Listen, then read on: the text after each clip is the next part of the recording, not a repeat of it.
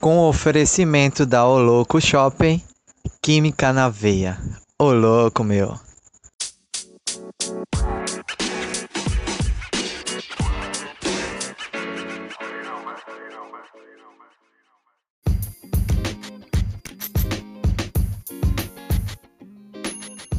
Fala galera, esse é mais um episódio do nosso querido podcast Química na Veia. E dessa vez chegou a hora da gente adentrar num dos assuntos mais legais da química, que é os princípios da química inorgânica. Então, o que é que a gente pode esperar desse estudo aí que se apresenta? Então, a química inorgânica, ela recebe esse nome porque ela vai estudar compostos que têm algumas propriedades aí que diferem de compostos que são chamados de orgânicos. Então, é muito pela questão da separação desses dois grandes grupos, né? os inorgânicos e os orgânicos.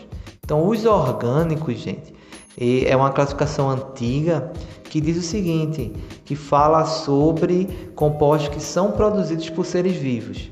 Então, lipídios, proteínas, ácidos nucleicos, né, vitaminas, todo aquele tipo de composto que tem um, uma certa característica que no caso são sintetizados por seres vivos são chamados de orgânicos. E aqueles que não são produzidos por seres vivos são chamados de inorgânicos. Então houve essa separação. Entretanto a gente sabe que Existe em si a possibilidade de sintetizar compostos orgânicos em laboratório. Então, naquela época não se tinha essa visão, mas hoje a gente já sabe que é possível sim fazer aí compostos orgânicos em laboratório, ok? Mas aí ficou, então a nível de estudo a gente continua aí é, com essa divisão, química inorgânica e química orgânica. Então vejam, vamos ver alguns princípios dessa química inorgânica.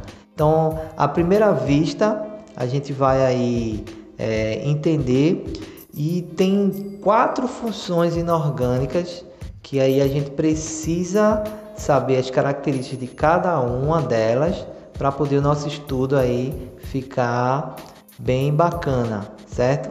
Então, vamos citar que funções são essas. Então, temos os ácidos, as bases, os sais e os óxidos. Então são as quatro funções inorgânicas que a gente aí precisa saber, são relevantes, né, para nossa nosso estudo químico, não é isso? Porque a gente sabe que a química estuda tudo, não é isso? A matéria, os fenômenos. Então a gente precisa saber a composição de compostos e no caso a gente tem aí esses grupos, né, que a gente chama de funções inorgânicas. Para esse podcast agora, a gente vai se deter a estudar os ácidos e as bases. Pelo menos vamos fazer uma introdução, beleza? Então vamos lá. Então, o conceito de ácido básico, é, ele veio numa evolução, certo? E aí a gente, é, a princípio, é, sabe que os ácidos, eles têm uma característica muito peculiar, que é uma característica, uma propriedade organoléptica. Então, para você não, que não está lembrado, o que é organoléptica é o que mexe com os sentidos. Então, os ácidos, eles até recebem esse nome porque tem a ver com sabor azedo. Então, a, a, os compostos que são ácidos, eles têm um sabor azedo. Então, a gente pode citar aí o suco de limão, o vinagre, né? Então eles têm esse sabor aí que ativa o nosso sentido aí a gente distingue como azedo, certo? Já as bases, elas têm um sabor que a gente chama de ardistringente. Que sabor é esse? É um sabor amargo, né? Então, por exemplo, a banana, o caju, então quando você está ali é, comendo esse tipo de de alimento, você vai sentir como se a língua estivesse travando. Então é isso que a gente chama de ar astringente, certo? Então eles têm aí essas duas, essas propriedades organolépticas que são particulares desses dois, dessas duas funções inorgânicas. Mas vejam, não tem como a gente é, identificar ou somente classificar esses grupos com essas duas características. Até porque ninguém vai pegar uma determinada substância e tentar saber se é azedo ou básico é, colocando na boca ou tentando sentir o sabor, porque isso aí é até perigoso. Então, a gente precisa de algumas outras formas para identificar que tipo de é, função vai apresentar aquele composto ali inorgânico. Então, a gente tem como fazer isso utilizando o que a gente chama de indicadores de ácido básico ou indicadores de acidez e basicidade. Então vejam, existem alguns indicadores comerciais que são vendidos e aí a gente pode citar, como por exemplo a fenolftaleína, é, o papel de tornassol e porque como é que eles conseguem fazer a gente saber se aquele determinada substância é ácido ou básico? Então existe aí uma determinação através de uma coloração. Então, eles mudam de cor, eles vão apresentar uma coloração específica para quando estiverem em contato com o meio ácido e uma coloração específica para quando estiverem no meio básico. Então, por exemplo, a fenolftaleína em meio ácido ela é incolor, já em meio básico ela é rósea. O tornassol ele fica vermelho no meio ácido e no meio básico ele fica azul. Então a gente pode estar utilizando esses indicadores aí. Existem outros, são os principais. Por exemplo, existe até indicadores não convencionais que a gente pode estar utilizando, como suco de uva, é, suco de amora, o repolho, extrato de repolho roxo. Então, esses, essas substâncias aí, elas também alteram a coloração quando estão em meio ácido e meio básico. E aí a gente pode até fazer umas escalas. Tipo, a gente consegue saber se aquela determinada substância é muito ácida se ela é pouco ácida, se ela é moderada. Então a gente consegue fazer uma escala aí, tá certo? Para saber aí a, o nível de acidez, né? Não sei se vocês é, conhecem, mas existe uma escala bem famosa que é a escala de pH. Então a gente consegue saber o nível de acidez e basicidade através dessa escala aí de pH, que ela vai de 0 a 14. Então, os que são ácidos vão de 0 a 7 e os que são básicos vão de 7 a 14.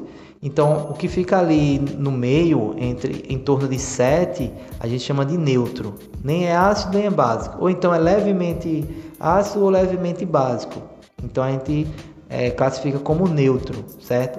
Mas aí a gente consegue saber a, a intensidade de acidez e basicidade utilizando essa escala aí, beleza? Bom, vamos falar um pouquinho só de, do que são os ácidos, certo? E o que, do que são os básicos, só um pouco, uma introdução, para quando chegar em um outro episódio a gente ter aí, a gente vai ter um aprofundamento. Então, gente, ó, os ácidos, eles têm, além dessa questão de serem azedos, eles têm algumas propriedades importantes. Então, os ácidos, eles, é, eles vão ter aí a questão da condução elétrica, mas aí vai depender de como é que ele vai estar tá aí apresentado ou como é que ele vai estar tá, é, sendo utilizado ou como a forma com que ele está se apresentando. Por que, que eu estou falando isso? Porque aí os ácidos eles podem estar tá sólido e em, no estado sólido, é como se a estrutura é, que eles já vão estar apresentando é, fica ali meio que travada. Então não, não permite que a corrente elétrica passe.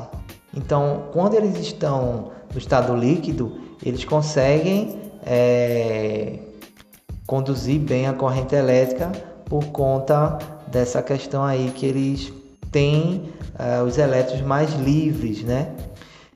E tem uma questão que a gente precisa destacar, que é a condução elétrica é, quando eles vão estar tá diluídos em água. Então, quando você coloca um ácido e dilui ele em água, vai ocorrer um processo que a gente chama de ionização.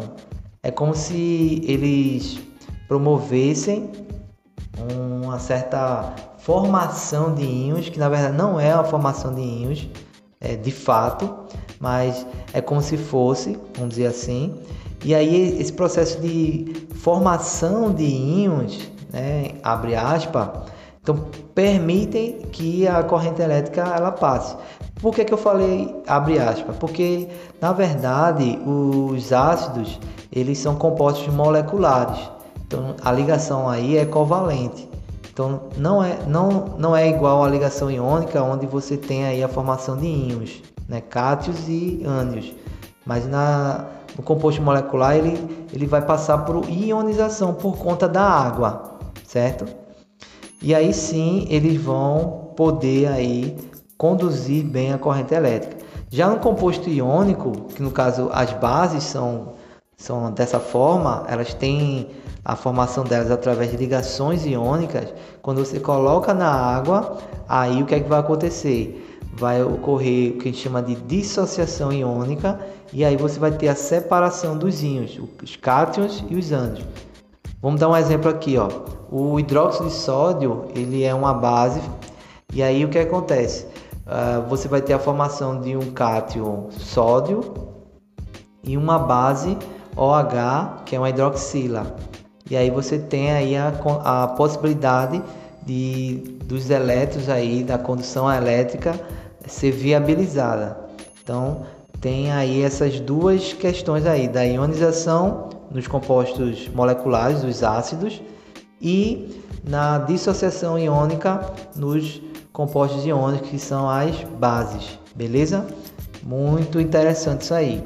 E para a gente fechar, a gente fala aí de um conceito que é atual, que é o conceito de ácido de base de arrênios. Então, o ácido para arrênios, que ele falou lá em 1887, tem a seguinte definição: é todo composto que dissolvido em água vai originar H+ como único cátion. Então, já que a gente falou de ionização, que é a formação desses íons, né, de uma forma assim é, diferenciada, você tem aí, isso por conta da água, né? Você tem a informação desse cátion H+, o único. E o ânion vai depender do ácido. Por exemplo, o HCl, que é o ácido clorídrico. Então, quem é o cátion? Sempre vai ser o H+. E quem é o ânion? Vai ser o Cl, no caso, o cloro. No caso desse ácido aí. Já nas bases, você vai ter o que? Todo composto, segundo Arrhenius, que é dissolvido em água, que origina OH- como único ânion, aí você vai ter uma base. E o cátion vai depender da, da base, né? do tipo de base que é. Por exemplo, o hidróxido de sódio, então você vai ter aí o sódio como cátion e o OH- como a única, o único ânion. Beleza? Então é isso, gente. Fechamos aí esse episódio e ficamos aí no aguardo do próximo episódio que vai eh, aí ter muito a ver do que a gente está falando aí dessa primeira parte, beleza? Então não fiquem sem o próximo episódio, beleza?